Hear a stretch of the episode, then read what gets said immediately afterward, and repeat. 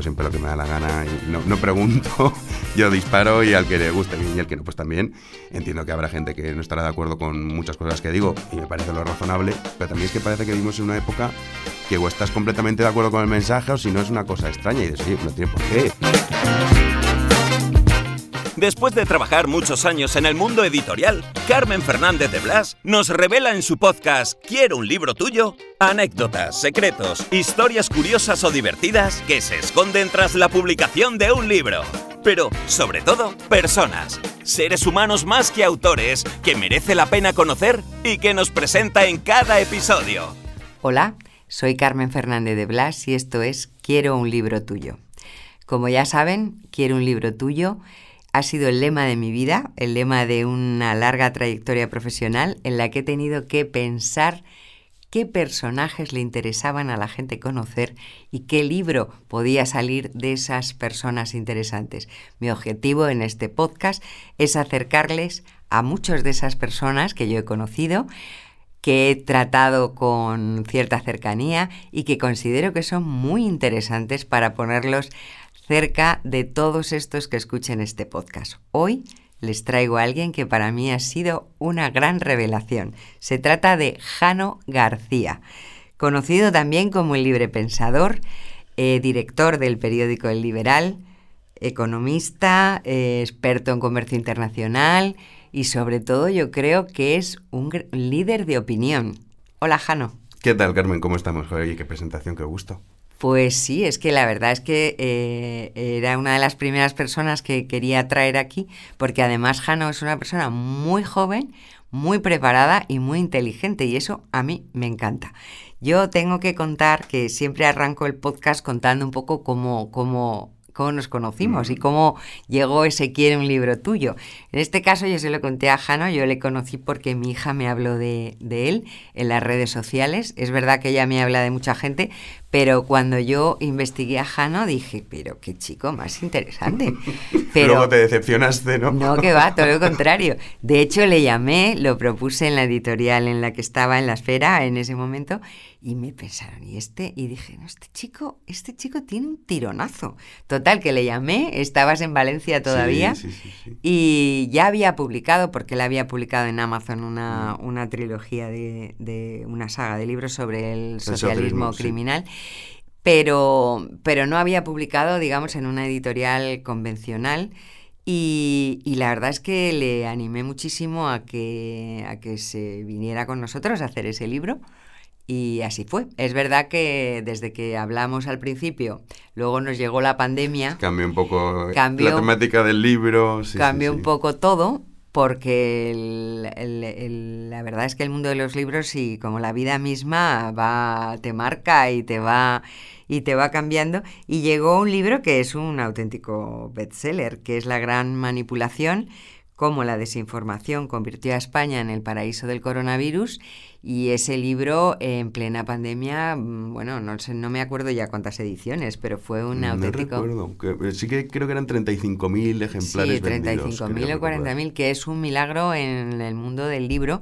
Y además indica otra cosa muy importante, y es el, el prestigio que yo vi que tenías, Jano, en, entre tus seguidores. Porque Jano no era una persona conocida a nivel mediático, que es decir, no salía en la tele, ni No salía en la radio. Él es un chico mm, muy discreto, aparentemente. Eh, muy serio, eh, muy, muy preparado, por supuesto, pero nada, nada, o sea, no, no es de estos periodistas que de repente aparecen en las tertulias No televisivas, ¿no? Y sin embargo, el, y, y entonces en ese caso, eh, pues es difícil hacer una promoción, porque ¿qué ocurre? Que cuando uno saca un libro, ahora hay que llevar no solo el carnet de identidad, hay que llevar el carnet de todo y cómo uno se hace famoso y cómo le pueden entrevistar. Claro, Jano era famoso mm, entre su gente, pero no, no a nivel eh, mediático, por así decirlo, ¿no? Y sin embargo, el libro fue un auténtico boom, porque eh, es una de las cosas que a mí me demostró que las redes sociales tienen un poder bárbaro. Sí, sí, desde luego. y a mí me gustaría saber qué opinas tú, cómo consideras tú eh, la fuerza que tienen las redes sociales. Bueno, yo creo que tiene aspectos positivos y aspectos negativos, como creo que todo en la vida. Y yo es verdad que, comentas, las redes sociales siempre ha sido un poco lo que me ha otorgado la independencia y la libertad. Eh, y eso también lo que me ha permitido que no tenga que arrastrarme, entre comillas, eh, por platos de televisión, ir mendigando, estar en una tertulia, cosas así. De hecho, tengo la fortuna de muchas veces eh, me proponen acudir a programas y, y los rechazo. Y con sumas de dinero significativas. Pero yo creo que al final, si entras en ese círculo, a mí me gusta, yo solo le debo a mis lectores y a mis oyentes todo. Entonces, me gusta permanecer con ellos. Yo creo que cuando uno empieza a meterse en las televisiones, en las radios, quieras que no, es otra relación la que tienes con, tus seguidores. Yo en este caso, pues con ellos estoy encantado y, ellos, bueno, pues también espero que lo estén conmigo y entonces prefiero estar un poco al margen de todo ese mundo mediático que al fin y al cabo, pues igual que las entrevistas, porque tenemos una relación personal que llevamos muy bien, entonces contigo la hago, pero son multitud las entrevistas que me proponen y que no me gusta.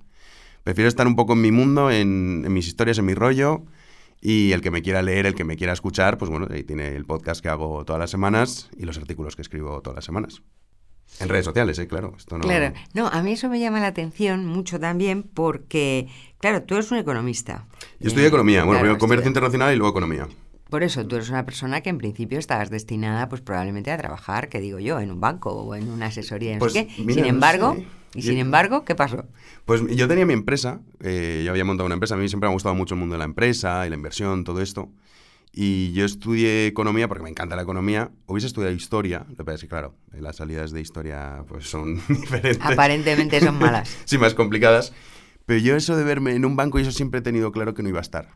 O sea, yo sabía que la vida esta de oficinista no la iba a tener.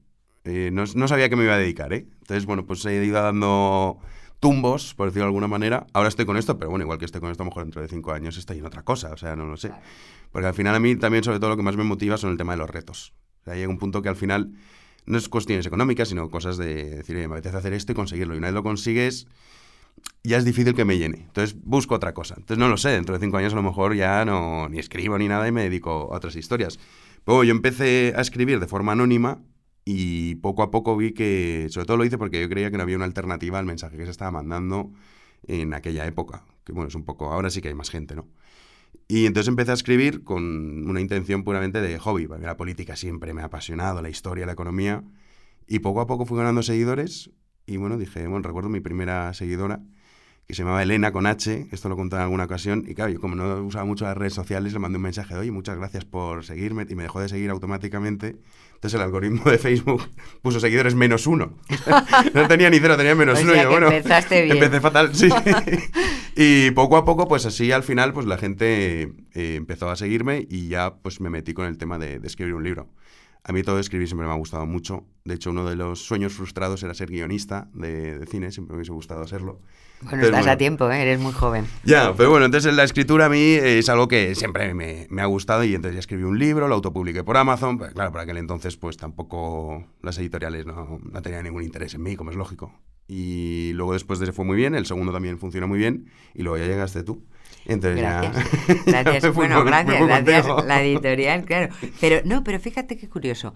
Tú empiezas a hacer esto porque te apetece y un poco al margen, porque, al margen o, complementario a tu formación, porque haces mucha divulgación, haces divulgación histórica, pero también hay un compromiso político en, tu, en tu caso, que a mí me encanta porque eres, eh, bueno, eh, eh, la gente dice, o hay gente que piensa que los jóvenes no están comprometidos, tu caso no solamente desvela que tú lo estás personalmente, es que yo he visto y, soy testigo de eh, la cantidad de personas que te siguen, incluso señora, señor, yo he ido con este señor por la calle, le han parado, le han pedido una foto como si fuera una estrella del rock.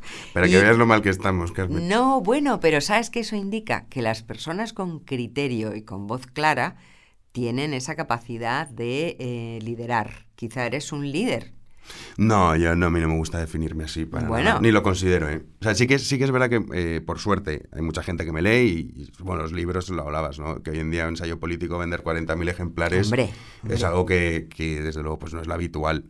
Y yo eso es de lo que más orgulloso estoy, que la gente lea y sobre todo que compren un libro para, para leerlo. Eso, en, en esta época no es fácil, en la época de TikTok, pues parece casi un, un milagro, ¿no? Sí. Pero yo no me considero ningún líder. Yo creo que sí que es verdad que puede ser que eh, mucha gente se siente representada con, lo que digo, lo que defiendo, las ideas que, defiendo. Y, también es cierto que, aunque esto ya entraría en otro aspecto, lo que es la derecha tradicional hay una crisis evidente. Y entonces yo creo que existe un porcentaje considerable que se siente huérfano. Huérfano de, oye, estas ideas que defiendo nadie las, las reivindica. Entonces, bueno, también eso y, juntado a que saben que, en fin, yo digo siempre lo que me da la gana y no, no pregunto, yo disparo y al que le guste bien y al que no, pues también entiendo que habrá gente que no estará de acuerdo con muchas cosas que digo y me parece lo razonable, pero también es que parece que vivimos en una época que o estás completamente de acuerdo con el mensaje o si no es una cosa extraña y dices, oye, no tiene por qué, puedes leerme y habrá artículos que no te gustarán y otros que sí. Igual que puedes comprar el libro El último, El rebaño y decir, oye, pues este capítulo no me ha gustado. Bueno, no pasa nada, ¿no? No es ninguna traición ni nada de eso. Entonces yo creo que es más bien por eso, ¿eh? no, creo que sea un líder ni, ni vamos, ni me considero. Bueno, un líder me refiero a que creas opinión, o sea, que eres capaz de canalizar opinión. O sea, a mí también me llama la atención un poco tu sentido, que yo comparto, y que creo que ahí está mucho la, raíz de la gente que te sigue, que es el de la libertad. O sea, el de la libertad, que es algo que está tan manipulado y tan manoseado, pero que tú lo tienes porque tu programa se llama En Libertad, eres el libre pensador, has hecho el periódico, diriges el periódico El Liberal, que no sé si antes lo he comentado, es decir, la libertad mm. es algo, entiendo, que para ti es lo más importante para poder hablar y, eh, de lo que te dé la gana, para poder opinar. Y eso supongo que la gente lo, lo, lo, valora mucho, pero también a nivel mercado, a día de hoy, no cuando empezaste, eh, pues tú eres un bombón, quiero decir. Millón de seguidores en redes sociales o por ahí. Eh, una audiencia brutal de, no sé, pero... 140.000 oyentes a la semana. Bueno, solo subo un podcast a la semana y de media sí, la verdad es que si no, no me puedo quejar en eso. Sí, pero entiendo, entiendo, o, que quiero preguntar y que me lo cuentes. ¿Quién te ha tirado los tejos en la política? ¿O cuántos te has ah, tirado los tejos en la política? Te habrán tirado muchos. Sí, sí, muchas veces. Pero no, nunca, nunca he querido entrar. O sea, yo además, eh, el tema, la política me encanta, pero el mundo político me parece repugnante. Pero no porque digas, esto es una cosa de España, los políticos españoles, no, es exactamente igual en todos los países. Se necesitan unas cualidades pues que yo no las tengo. Y esto de estar todo el día pensando de forma maquiavélica, a ver cómo traiciono a este para entonces a mí que me ascienda y ahora me junto con este y ahora lo dejo tirado. O sea, tienes que tener en fin, una moral un poco podrida para poder tener éxito. Y luego, aparte, es lo que te comentaba, yo no me veía en una oficina, me voy a ver yo ya, asumiendo las estupideces del líder de turno y si dices una cosa que no, te vengan a decir, oye, que esto no lo digas, pero que vas a decir tú a mí lo que tengo que decir o no. Entonces, mi, carácter siempre ha sido eh, el antipolítica, digamos, de lo que cómo funciona. Que yo entiendo que funciona así, ¿eh? O sea, al final los partidos políticos funcionan como sectas, pues que tienen que funcionar así porque si no, no tendrían en ninguna manera de, ser viables. Entonces a mí la política me ha gustado mucho y es verdad que sí. Eh, a ver, ahora ya saben perfectamente que es casi imposible, pero te diría tres partidos que sí que han llamado a la puerta, oye, a ti no te interesaría, y has dicho, oye, que no. Y, ofreciéndote bastante dinero, ¿eh? O sea, que eso también... Eh, pero no, no, no me compensa. O sea, no, no me compensa porque al final ahí perdería completamente la libertad. En el momento en el que tú te metes en un partido político, asumes una serie de, normas y de comportamientos y sobre todo, pues bueno, asumes que hay alguien, la dirección del partido, que obviamente va a marcar las pautas. Entonces a mí es que eso no me va en absoluto, la verdad. Ya, bueno, es verdad que la libertad casa mal, o tu propia libertad personal casa mal con, con en general con grandes estructuras. ¿eh? Sí, es eh, imposible. yo creo que es difícil y en ese sentido, pero claro, la tentación, entiendo, es como, como ahora que, he leído que le ofrecen a Benzema no sé cuántos millones. Sí, Arabia Saudí. Dices, bueno, a ver, yo no me iría, pero, pero es verdad que la tentación y es lo que te, lo que te quería comentar de eso. Pero en cualquier caso, también en el libro de la gran manipulación, eh, también tú le pegas un buen meneo a los medios de comunicación. Sí, desde luego, sí.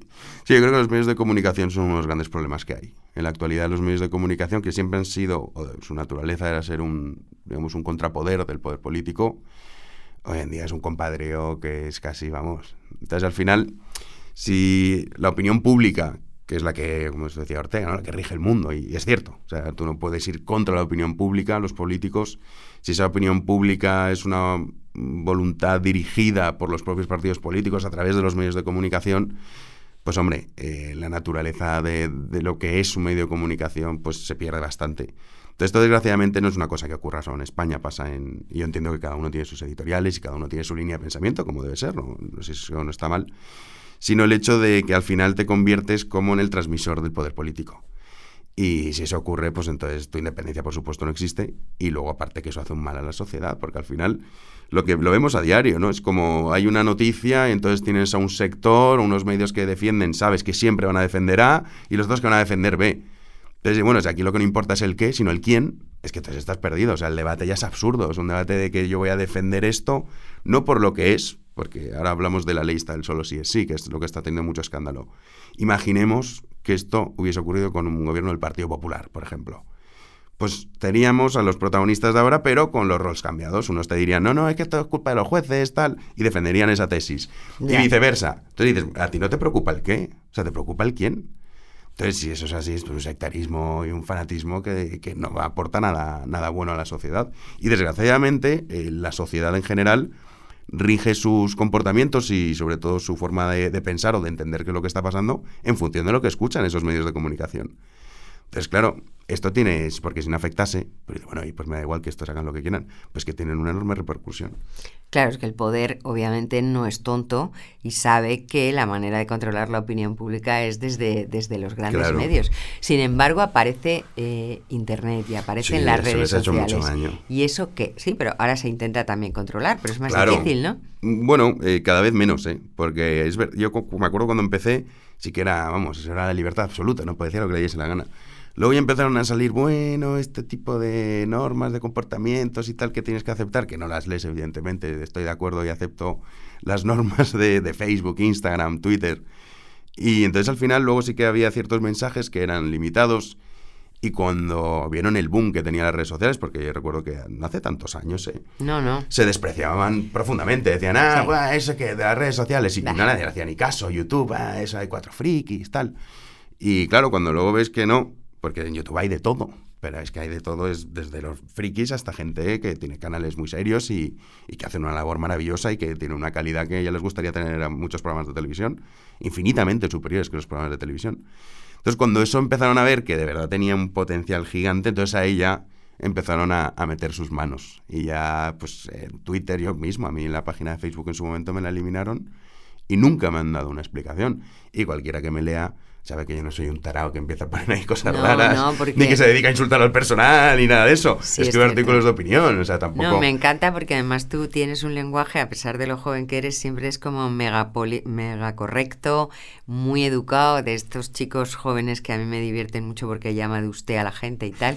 Y quiero decirte que eres una persona educada y que puedes tener tus opiniones, pero nunca yo te he leído nada efectivamente ni No, ni publicar noticias falsas, ni cosas de estas, Eh, ni la claro. agitación. A mí la agitación por la agitación y el activismo este barrio bajero, de bajo nivel que se hace muchas veces en redes sociales, a mí me repugna, a mí me repugna. Y es un poco también lo que hablamos, no es el qué, sino el quién. O sea, ese que idolatran, cómo está de tu lado, qué bueno es. Si estuviese en el lado contrario haciendo exactamente lo mismo, lo odiarías, ¿no? Sin Porque son prácticas que a mí, la verdad, me parecen lamentables. Pero bueno, eh, al final, pues el poder dijo, oye, esto hay que controlarlo. Claro, Y que, en- que es una fuerza eh, muy salvaje y que además en un momento dado se puede descontrolar Mm. y cambiar eh, y cambiar el sentido de las cosas, ¿no? Sí, sí. A ver, también es cierto, y esto hay que decirlo, que en un país como es el caso de España, eh, muchas veces se sobredimensiona lo que ocurre en, re- en redes sociales. Ya. Y hay muchos, de hecho, muchos partidos políticos les pasa que se cree que España es Twitter. Ya, Y por suerte no. Por suerte no, cierto. Pero eso a veces también es verdad que en redes sociales todo tiene, tiende a, a sobredimensionarse. Y, y, bueno, a ver, existe, yo, vamos, es que yo vivo de eso.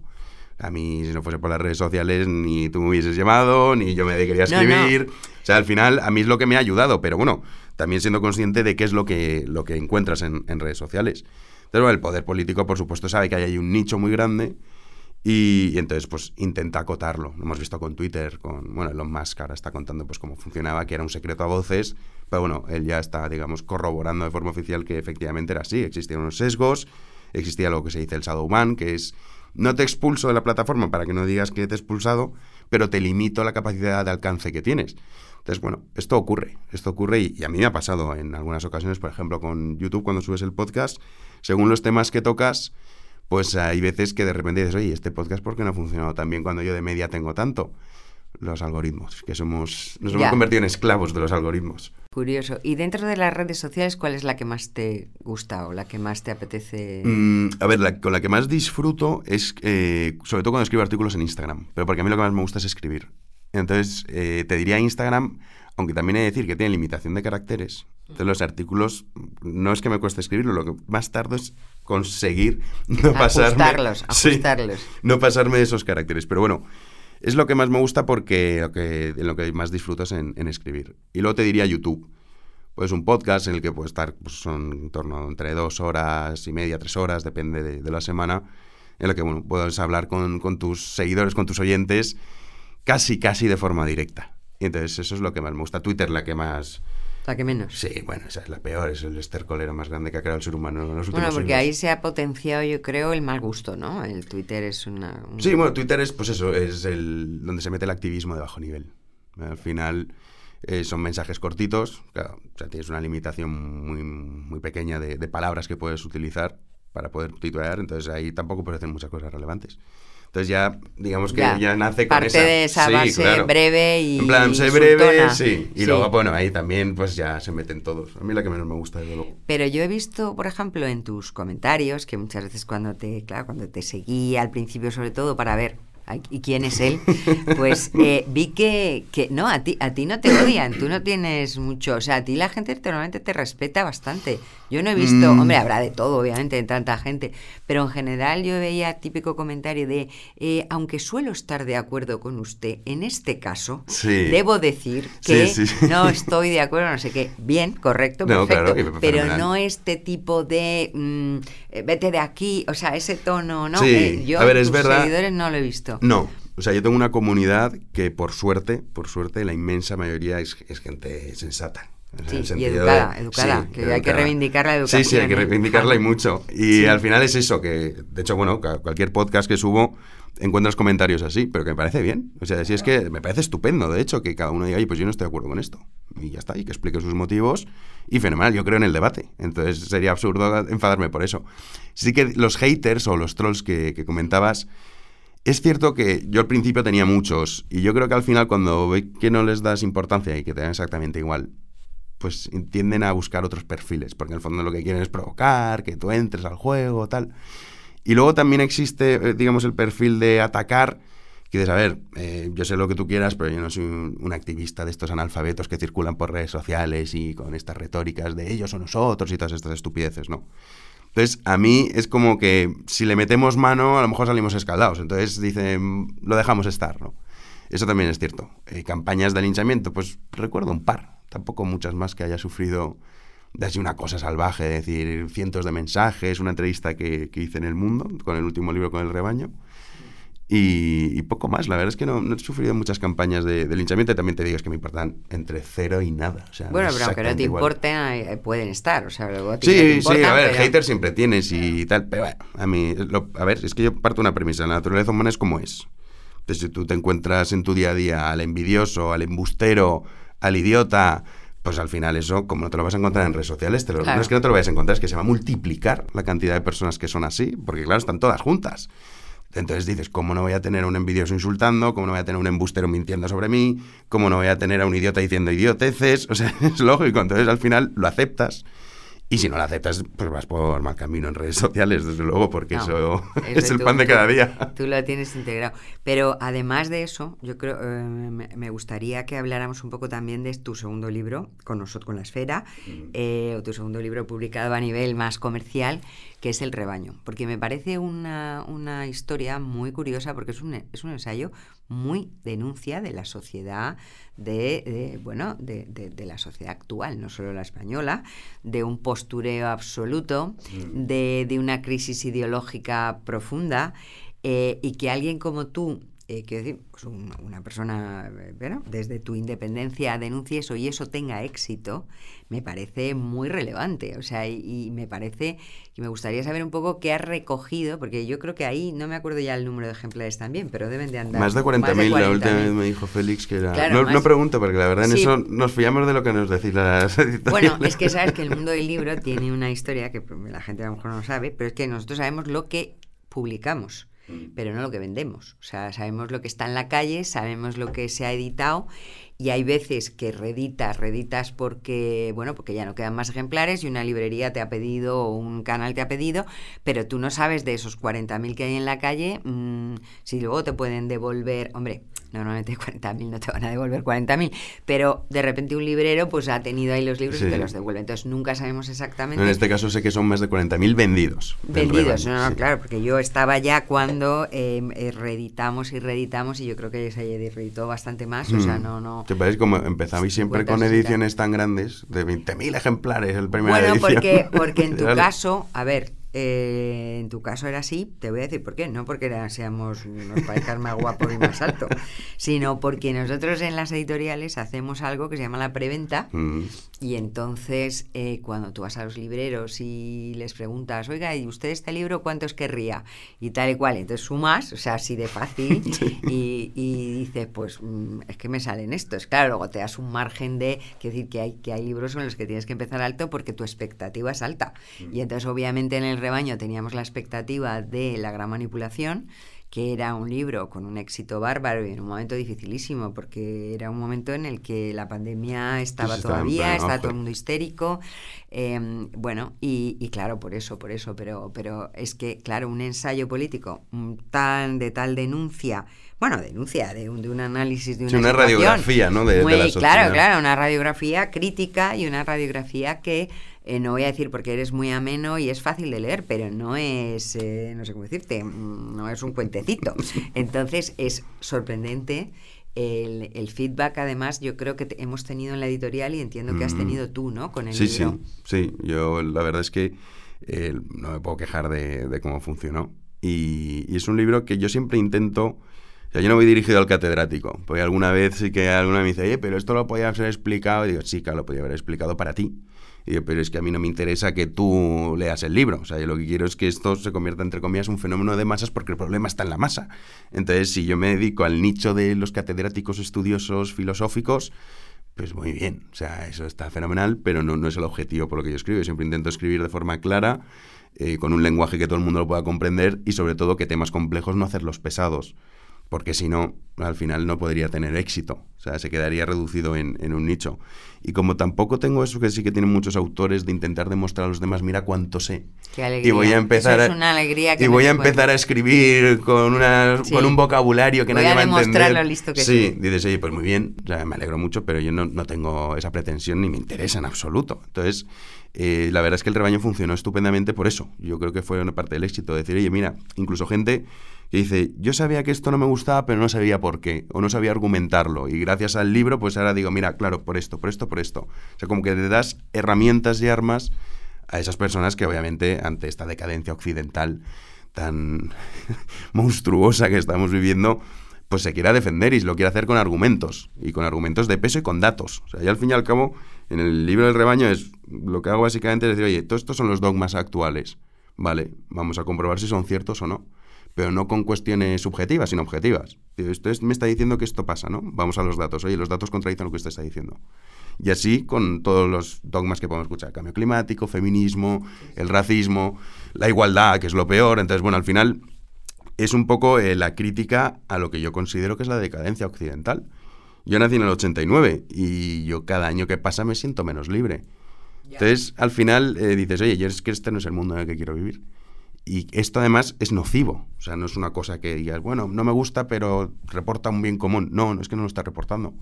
Entonces yo creo que eso es muy complicado, pero al final el, el poder o los grandes cambios son de, de esa masa, que es casi un ente abstracto, pero que tiene vida propia. Y cambiar la mentalidad de eso es muy complicado. Sobre todo con las armas que tienes, que son muy reducidas. ¿Y eres optimista? ¿Tú crees que, que hay posibilidad de que, de que esto cambie? Porque yo coincido, yo no te voy a decir el año que he nacido, pero te coincido contigo en que cada año hay menos libertad. O sea, yo creo que cada, que cada vez la gente se siente más presionada y más cuestionada y Mm. menos libre. Yo no, no soy optimista y sí. Y dices, ¿cómo es eso? Por un lado no, porque creo que esto eh, es un proceso que va a tener, o sea, que no vas a poder detenerlo hasta que concluya.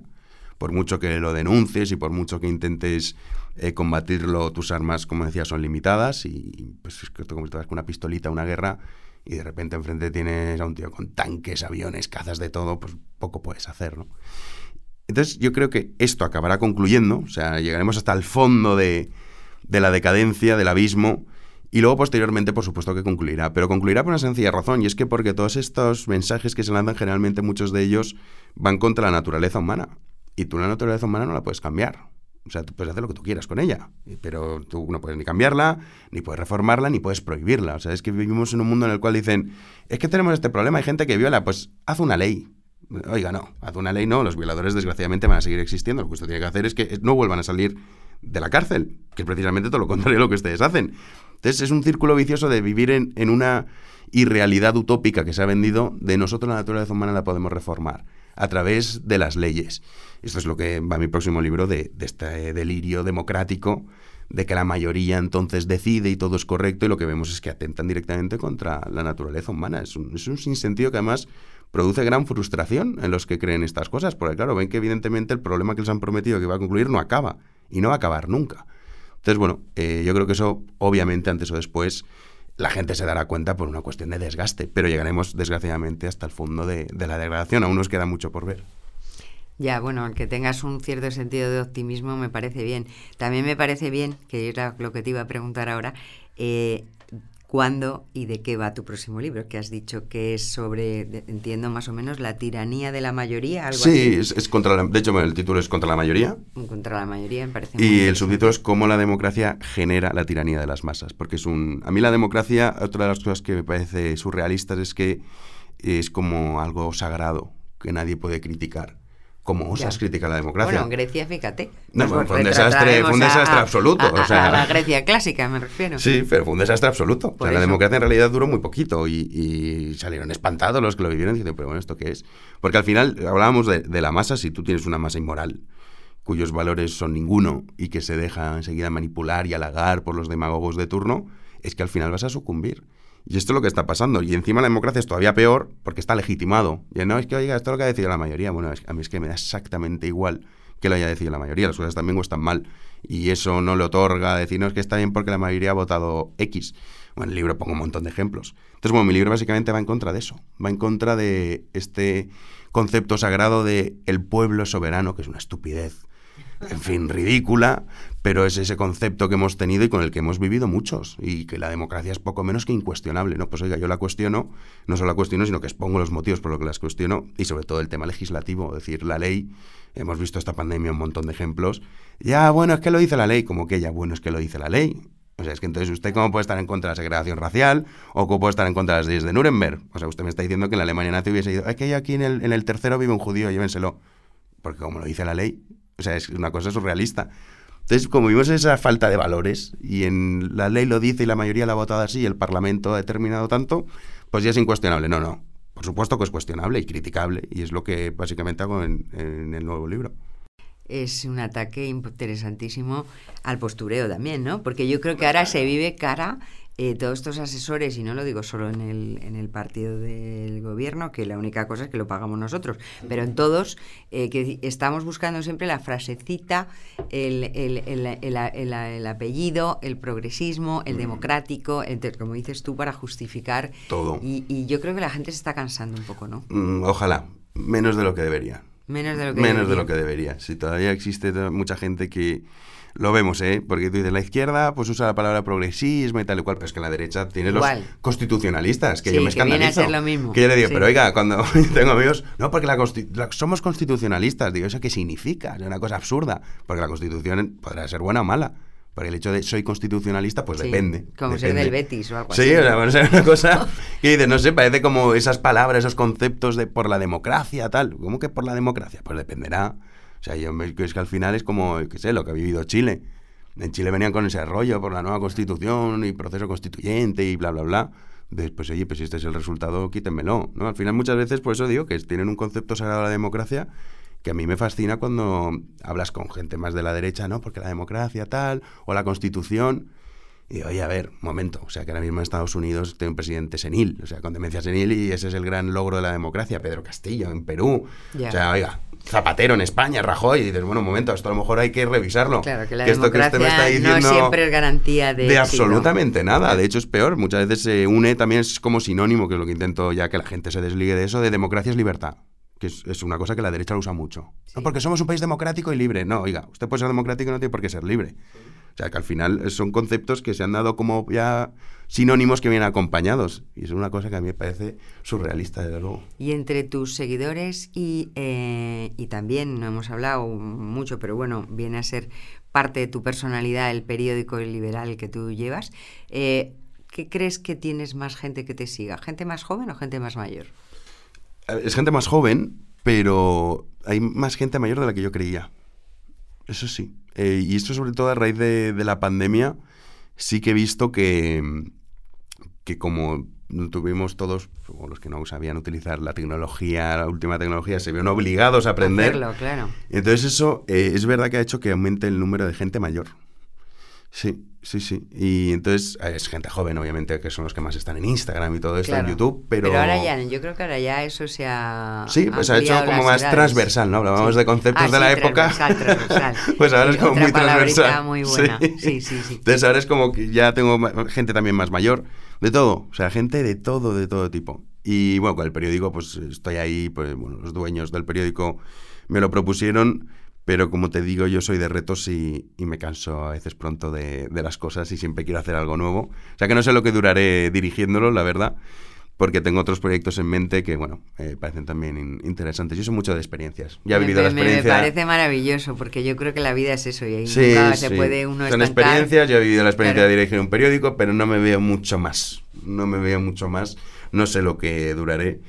Pero bueno, aún ¿Pero tienes algo ya que puedas contar? No. No, tengo muchas ideas en la cabeza. Bueno, Muchísimas. estoy convencida de que, pero no puedo contar. De que, de, que, de que tienes ideas y tienes algo que yo siempre lo he dicho en los libros, pero es que es extrapolable, las cosas son extrapolables. Yo siempre he dicho que el capital de un escritor son sus lectores Mm. que en tu caso es así, pero en tu caso además también son tus oyentes, son tus seguidores, con lo cual eres un hombre rico, querido Jaime. Así que eh, espero ansiosa tu próximo libro, que me lo leeré encantada. Y bueno, y te doy mil gracias por acompañarme hoy y contarle a la gente ese fichaje que hice hace no tanto. Nada, tres años. Sí, pero que, que, es una maravilla descubrir en las redes sociales o descubrir donde sea a gente inteligente. Ay, pues muchas gracias, Carmen, un placer. A ti. Hasta pronto. Si te ha gustado este podcast y quieres más información, síguenos en nuestras redes sociales arroba somospodland o en nuestra web podland.com. Quiero un libro tuyo es una producción de Podland. Dirección y guion, Carmen Fernández de Blas. Producción ejecutiva, Hernán Zin. Dirección de producción, Ainhoa Martín. Locutado por Fernando Simón. Diseño de sonido, Alberto Cerro. Diseño gráfico, Julia Cernuda. Edición de vídeo, Lorena Gracia. Dirección comercial, Alberto Rojas. Producción Wowland, Fernando Pastini. Redes sociales, Sergio Corredor. No olvides darle al botón seguir para enterarte de nuevos episodios. Podland, la revolución del podcast. Una empresa del grupo Wowland.